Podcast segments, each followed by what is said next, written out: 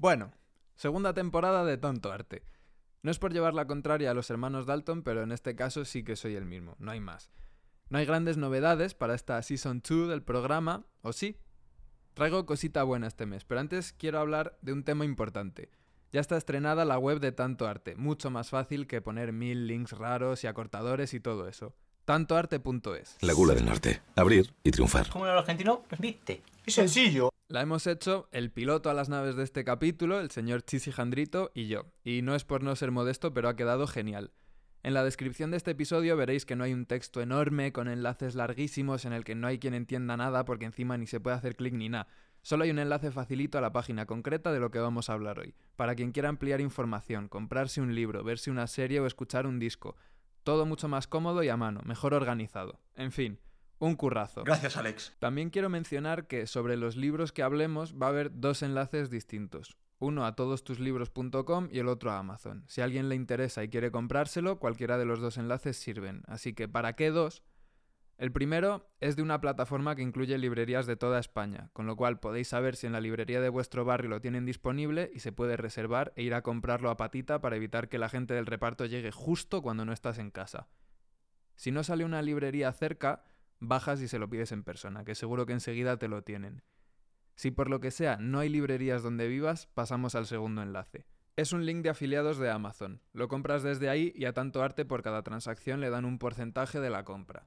No implica subir el precio, sale igual que si buscas el título en Google o donde sea y entras por tu cuenta sin ese enlace. Solo sirve para ayudar a financiar este proyecto. Pero vamos, que si vais a una librería de toda la vida y evitáis darle aún más dinero a estos, por mí, mucho mejor. Respecto a la web en sí, tiene de todo. Lo tengo todo, papi. Lo tengo todo, papi. Tengo fly, tengo party, tengo una sabrosura. Está el archivo de Tanto Arte, donde hay información y links de todos los temas de todos los episodios, y organizado por temporadas para que sea fácil de usar.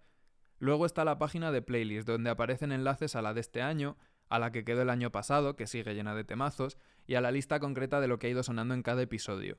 También hay un apartado un poco sobre mí para que sepáis más sobre quién es el que os recomienda nada más que oro puro y una página de contacto para lo que os dé la gana. Escribir un email, mandar un audio, hacer un pequeño bizum, guiño guiño. Eh, Es broma, el bizum no tiene por qué ser pequeño. En fin, echadle un ojo porque la web ha quedado genial y ha sido mucho trabajo por la cara. Vamos con el inicio de la nueva temporada.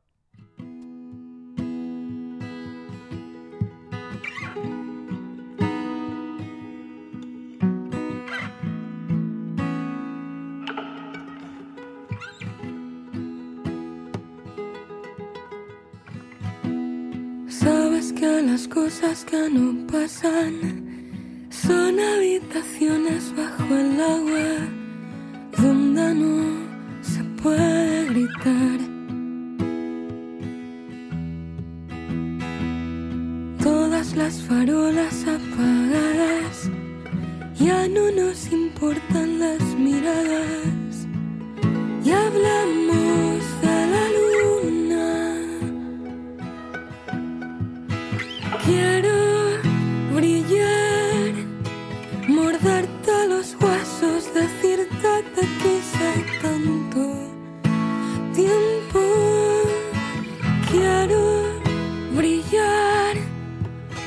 morderte los huesos, decirte te tanto y ahora ya no estás.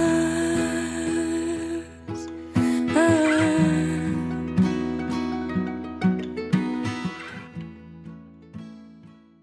Pues quiero empezar esta segunda temporada de Tanto Arte limpiándome las acusaciones de que esto es un programa básicamente para punkis, hablando de un disco precioso que salió hace un par de meses.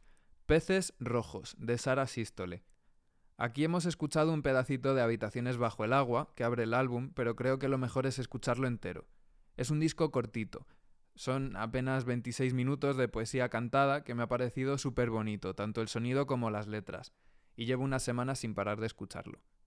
A mí me suena muy sincero, como un viaje algo pequeño y acogedor, pero gigante a la vez.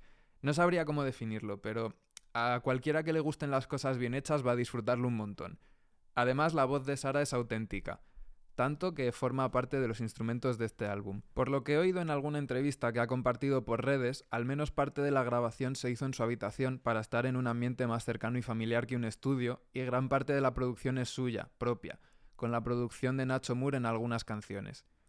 Tocó hace unas semanas en Madrid, aunque yo no pude ir a verla, pero por lo que he leído, debe tener un directo muy guay, así que si os enteráis de que la vais a tener cerca, super consejo, aprovechad para ir.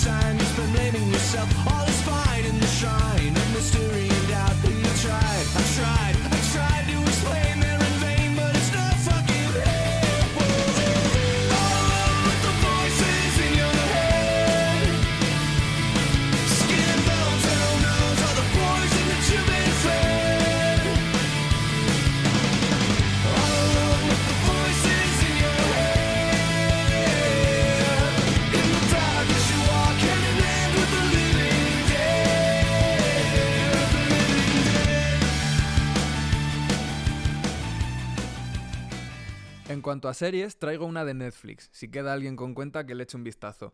División Palermo, que se estrenó el día 17. Es una serie de comedia, en algún lado he leído que la llamaban sitcom, que la verdad no sé qué significa, pero bueno. Va sobre un cuerpo especial de seguridad de Buenos Aires que, para mejorar la mala imagen de la policía, junta a gente diversa en una guardia urbana inclusiva. En este punto puede parecer que estamos hablando de una especie de versión de la peli de campeones, pero no. Enseguida esta guardia urbana tranquila, formada por agentes no profesionales, se ve en medio de una trama de narcotráfico internacional. Tampoco es una serie graciosa de policías como Brooklyn Nine-Nine ni de detectives torpes estilo Mortadelo y Filemón, no. El humor de División Palermo tiene bastantes toques negros, mucha ironía y entre medias toques de ficción policial del rollo de las series que solo se centran en ese tema. La mezcla es perfecta y queda una serie redonda, rápida, divertida y muy adictiva. Además es una crítica constante a esa inclusión forzada con cupos de representación que acaba tratando con pena a la gente de distintas minorías, como si fueran una especie de masa uniforme que tienen que darte lástima y que necesitan de tu ayuda para conseguir algo en la vida. Y me parece que lo hace muy bien y no se pone límites en este aspecto.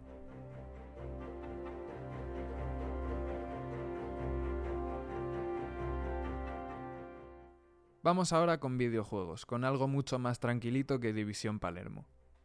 Cities Skylines es el city builder de referencia desde 2015 y es un juego que me encanta. Es un poco tirarse el triple hablar de esto porque ni es lo más comercial del mundo ni hay ningún mensaje subyacente en el juego ni nada. Consiste en que te dan un presupuesto, un mapa de solares por el que cruza una autopista y eres el alcalde o alcaldesa de una futura ciudad que tienes que ir construyendo y planificando. El juego es completísimo y hay que gestionar desde el suministro de agua la recogida de basuras, planificación del espacio, construcción de infraestructura, impuestos, presupuestos, transporte público, tráfico. El objetivo principal es no arruinarte y construir una ciudad grande y equilibrada, atendiendo a los problemas y necesidades que van surgiendo. Hay partes obligatorias como el agua, la electricidad y partes opcionales como el transporte público, y de las decisiones que vas tomando se va aumentando poco a poco el pueblo hasta convertirse en lo que quieras. A mí me encanta este tipo de juegos y en este caso la propuesta de Cities Skylines no tiene rival. Desde 2015 se sigue ampliando con DLCs temáticos, algunos gratuitos y otros de pago, con mapas en distintas zonas con diferentes necesidades. Mi DLC preferido, por ejemplo, es el de Green Cities, donde hay muchísimos objetos y opciones enfocadas a construir una utopía eco, sin contaminación, poco tráfico, mucho uso de transporte público, pero hay desde la expansión campus para organizar una ciudad universitaria hasta un DLC sobre industria. Tiene muchísimas opciones que explorar y utilizar, pero mientras le echas un vistazo, tu ciudad sigue creciendo y expandiéndose, haciendo que tengas que prestar atención a los problemas y demandas que surgen de la ciudadanía, con lo cual acabas echando horas y horas de juego mientras sigues teniendo mucho contenido pendiente de descubrir. Y por eso me parece una ganga de juego, por el precio te da entretenimiento a patadas. Además se puede jugar manteniendo un presupuesto o se puede jugar con el mod de dinero infinito para hacer una ciudad perfecta y puede ser tan fácil o tan complicado como quieras. También incluye retos en ciudades ya existentes pero que tienen problemas, lo cual le da una dimensión nueva al concepto de ser alcalde bastante más realista. De repente te enfrentas a mil problemas heredados de los que no tienes la culpa, pero sí la responsabilidad de solucionarlos. Pero si te apetece echar una partida tranquilita, puedes también usar trucos y que sea un juego tipo sandbox creativo totalmente libre. En fin, que me parece un juegazo, que se sigue actualizando a día de hoy con mejoras y que se puede jugar en Xbox, PlayStation, Switch, PC y hasta en Mac. Pero no solo quiero hablar del juego y de sus modos, también quiero comentar, así como el que no quiere la cosa, que es un juego capitalista. Estos son reflexiones ya personales.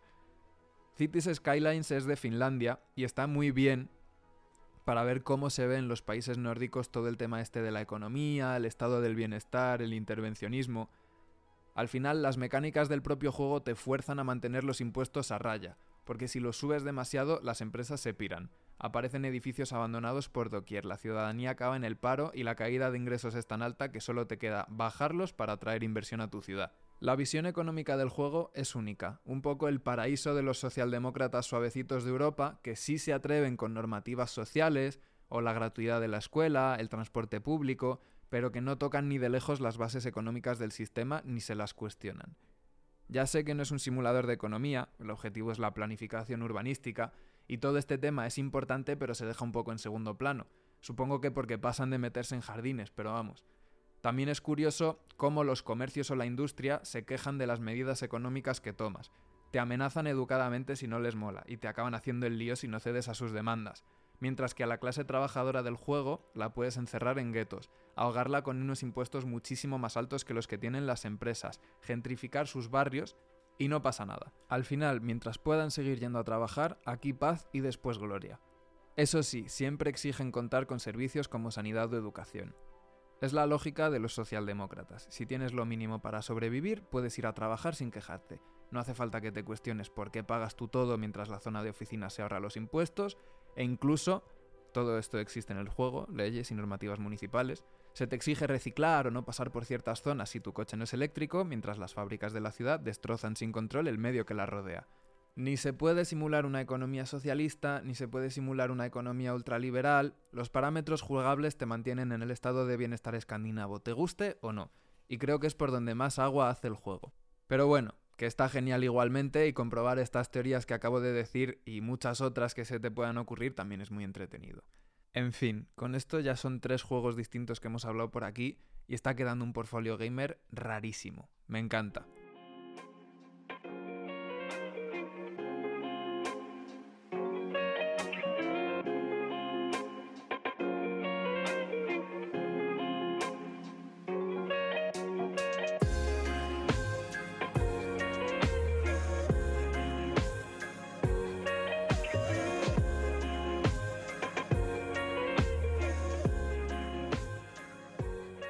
Bueno, por mi parte nada más. Recordar que los enlaces a todo lo que hemos hablado están en tantoarte.es y que nos vemos el mes que viene o antes. Mil gracias a Chis y Jandrito por su trabajo en la pecera de este episodio. ¡Chao, chao!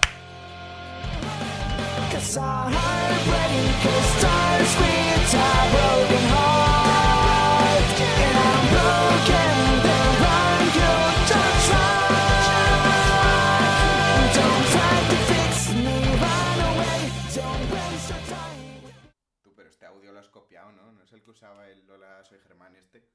Sí, pero nadie se da cuenta. Shh.